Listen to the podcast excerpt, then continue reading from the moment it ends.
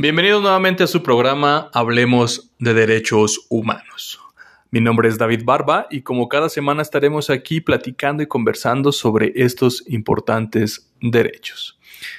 Y bueno, el día de hoy vamos a abordar un tema bastante importante en la vida nacional y local sobre unos derechos de una comunidad en la que pues constantemente eh, se están solicitando este, un marco regulatorio para ofrecer una vida digna, una vida de libertades como todas las personas y como los derechos humanos pues obligan, ¿no? De manera, de tratar de manera igualitaria a todas las personas.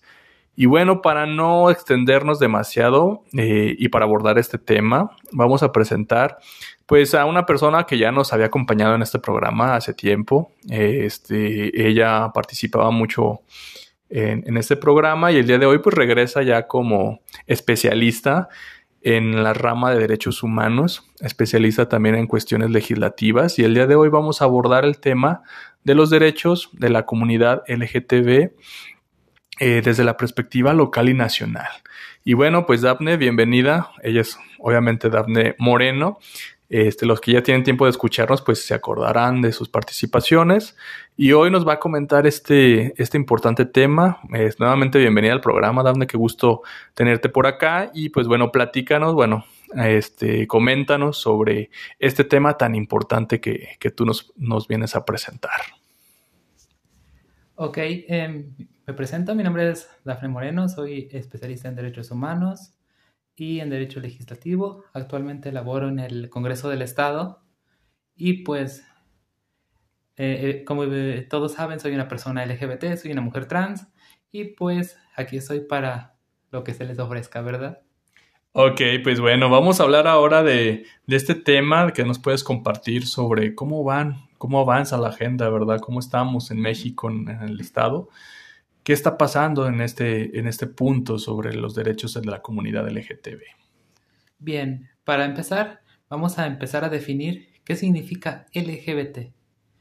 Como, son las siglas de unos de unas siglas que eh, es lesbianas, bisexuales, gays, travesti, transgénero, transexual, intersexual, queer y más.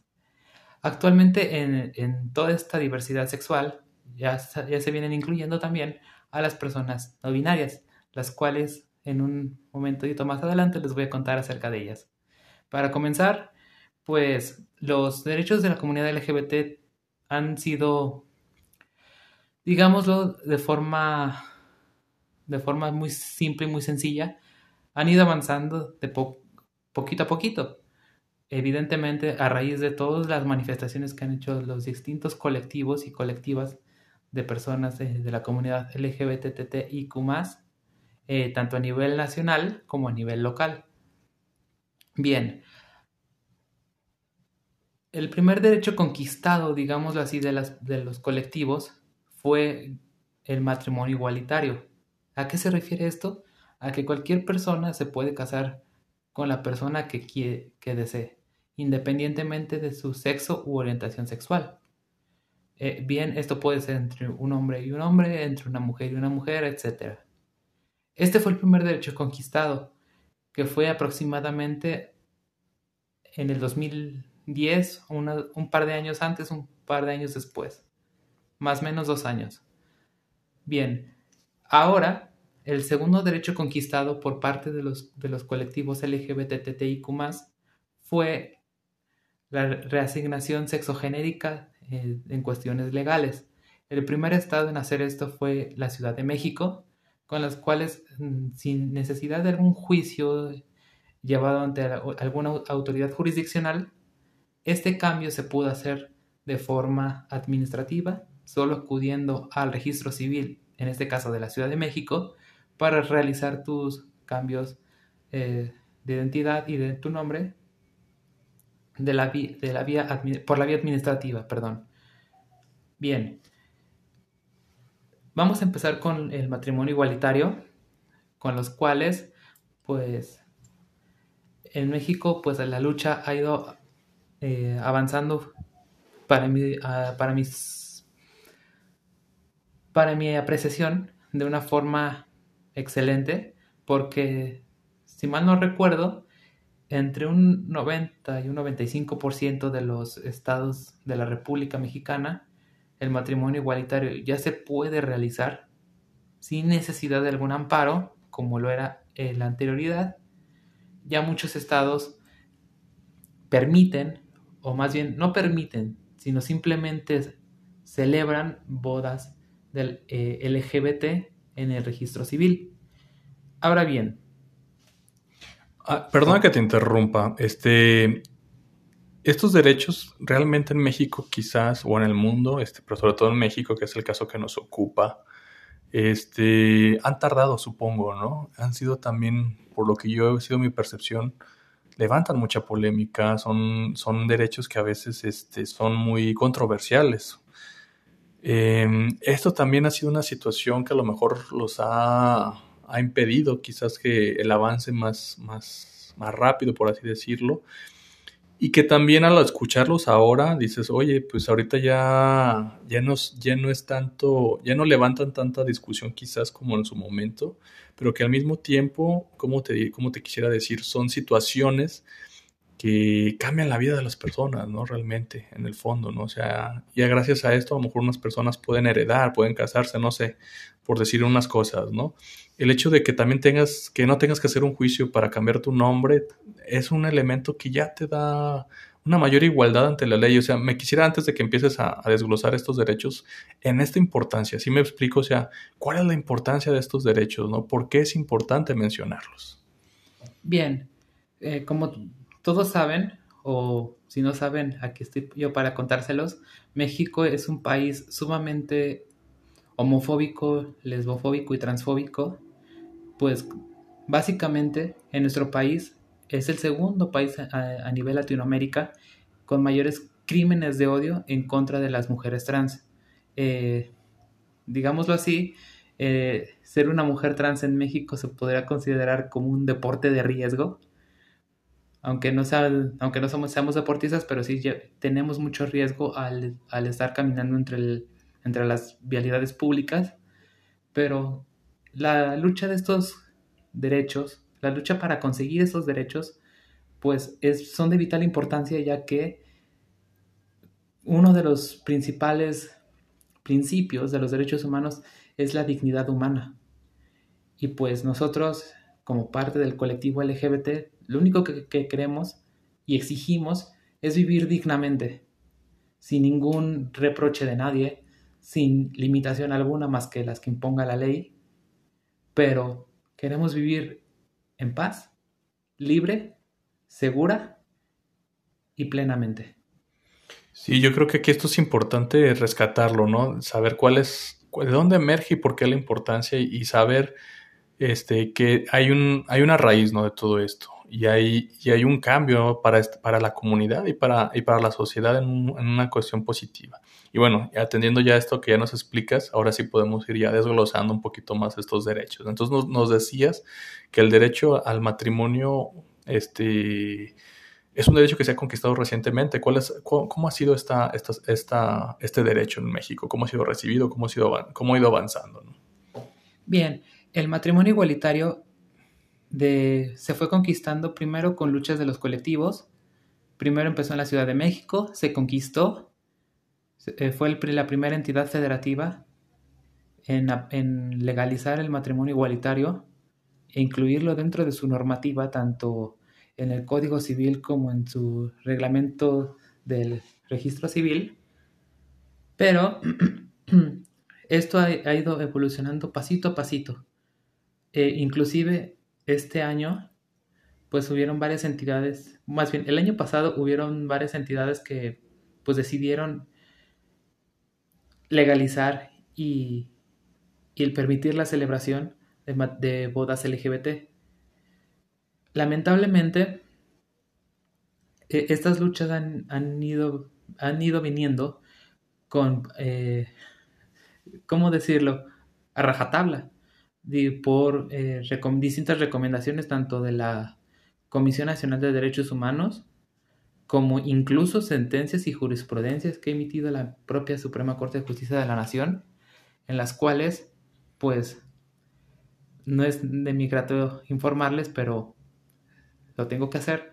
Aguascalientes es un caso de ellos, porque eh, en nuestra legislación civil, si bien es cierto, actualmente eh, en Aguascalientes cualquier persona de la comunidad LGBT se puede casar, puede celebrar el matrimonio, la ley aún no está homologada, aún no está armonizada en, comparación con otras entidades federativas. Pero se, están, se, está haciendo la lucha, tanto legislativamente como por parte de distintos colectivos de la comunidad LGBT en Aguascalientes, para lograr que esta, para que lograr que esta homologación o esta armonización legal ya sea incluida en Aguascalientes. Desafortunadamente, Aguascalientes todavía no, homologa su legislación civil, ni mucho menos el, el, reglamento aplicable para el registro civil, pero esa es la situación actual. Digamos que el estatus de Aguascalientes es, este, te lo permito, pero todavía no lo cambio. Ok, es como una situación que, que ya avanzó, de facto, ¿verdad? Pero que todavía en la norma este, sigue sin reflejarse, ¿no? De, todo. Y eso, pues, eh, no, no, acaba de concluir, ¿no? Esta, este, de, afianzar, pues, este derecho, ¿no? En, el sentido de que, pues, bueno, se, tenga que reflejar en este, en este punto, ¿no? Y recuerdo, ¿no? Cuando hubo el tiempo en que había mucho revuelo, ¿no? Por, sobre todo, bueno, en varios estados, ¿no? Casi siempre los más este, conservadores, este, sobre este tema del matrimonio igualitario. no sé, algunos años atrás recordaremos las campañas hasta anti, ¿verdad? en este sentido y que pues bueno, al final de cuentas poco a poco se ha logrado, ¿no? Y que al mismo tiempo pues ha logrado también este, dar certeza a las relaciones este, humanas, ¿no? Este, a las relaciones, como tú dices, este, de personas que quieren este, contraer. Digo, ahora, ahora sí, ¿verdad? Que nadie se le obliga a casarse, pero pues ya, ya lo puedes hacer, ¿no? Ya en, este punto, ¿no? Pero en este sentido, ¿tú ves este, a corto plazo esta modificación o, o, cómo van en este punto, ¿no? Pues eh, actualmente pues están realizando distintas eh, acciones en el, en el Poder Legislativo del Estado.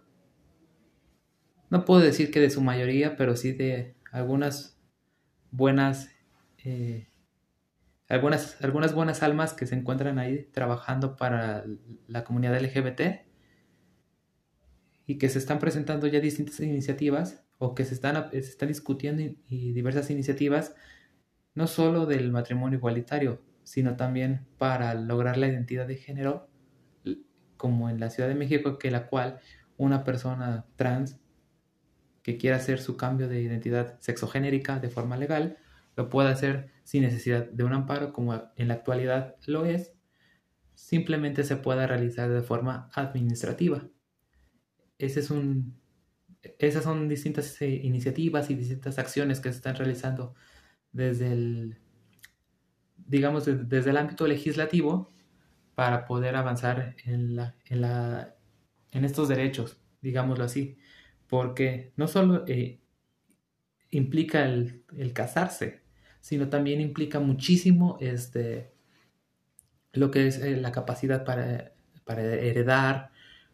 por ejemplo, si alguno de los consortes fallece, si se le puede o no este, darle la pensión que, esa persona recibe por su trabajo, o incluso algo bastante bonito, la capacidad de adoptar a un infante, adoptar a un niño o una niña, a un adolescente sin hogar y proporcionarles todo el, cariño, todo el amor, todo el, sustento para que esta persona, esta personita, viva, de viva dignamente, viva de una forma digna con la cual su nivel de vida pueda ser mejor y no como muchas este, personas del, Frente Nacional por la Familia señalan que una, eh, un niño en un ambiente homoparental no, no, se desarrollaría bien. Eso es totalmente una falacia. Incluso eh, está documentado que las personas que adoptan son más, eh, digamos, que, presentan una estabilidad familiar mejor, las parejas homoparentales que las heterosexuales. Las, digamos que las, eh, cito, entre comillas, normales. Sí, yo creo que todo un tema, ¿no? Que todavía se... Ahí todavía hay discusión, ¿verdad? Este, más fuerte.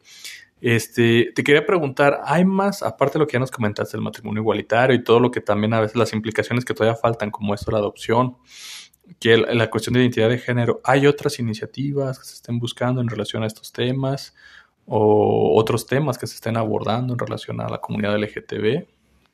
Bien, eh, eh, estos trabajos y estas acciones que se han, que les he contado que se han venido realizando en el, en el ambiente legislativo, eh, eso es lo que se ha hecho a nivel local, pero me ha sorprendido gratamente que en otras entidades federativas, como por ejemplo en la hermana República de Jalisco, ya se, ya se está dando la opción de que una persona no binaria aparezca su, en, en, su acta que es una persona no binaria.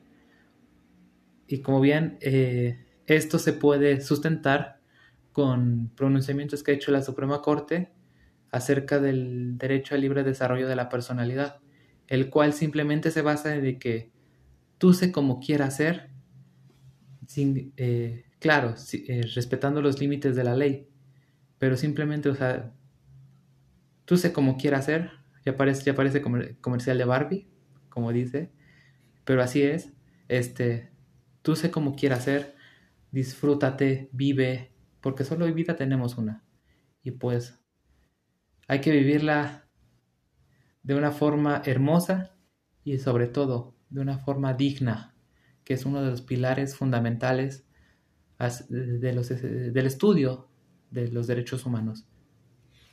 Me parece sumamente interesante esta postura de, de, ir viendo este, que a lo mejor sacar de la ley a lo mejor los prejuicios, ¿verdad? Yo creo que es una de las primeras situaciones que se tienen que ir viendo eh, también los credos, quizás, ¿no? no porque sean malos o buenos, pero sí entender que la ley es algo ciudadano, es algo secular, es algo que este, busca este, armonizar y dar seguridad a las personas, ¿no? Entiéndase personas, me refiero a todo, este, todo, todo ser humano, por, por mencionar algo. Y bueno, también porque el tiempo se nos está comiendo, ya casi se acaba este programa, eh, me gustaría que pues fuéramos cerrando con alguna situación que tú nos quisieras comentar en cuestión qué es lo que viene, ¿no? ¿Qué es lo que, qué es lo que se está avanzando, qué es lo que se está proponiendo aquí en Aguascalientes, en dónde estamos parados, este, y cómo se nos viene el futuro aquí dentro de, del Estado. Y recordar que muchas veces estos temas son controversiales porque hay desconocimiento, ¿sí me explico? Una vez que uno ya se informa, una vez que uno ya tiene esta capacidad de, de, acercarse al tema, pues uno ya va comprendiendo por qué se están solicitando estos derechos. Entonces, para cerrar este programa, no sé que nos puedas comentar algo de, a manera de conclusión sobre estos o sobre este tema en relación a la comunidad LGTB. Bien, este, para, de forma de, como conclusiva, te puedo señalar que en el ámbito legislativo se están haciendo todas las luchas posibles para que la comunidad LGBTTIQ de Aguascalientes pues tenga ahora sí que bien garantizados sus derechos y que los pueda ejercer de forma plena sin ningún, este, ningún tipo de limitante o limitación alguna.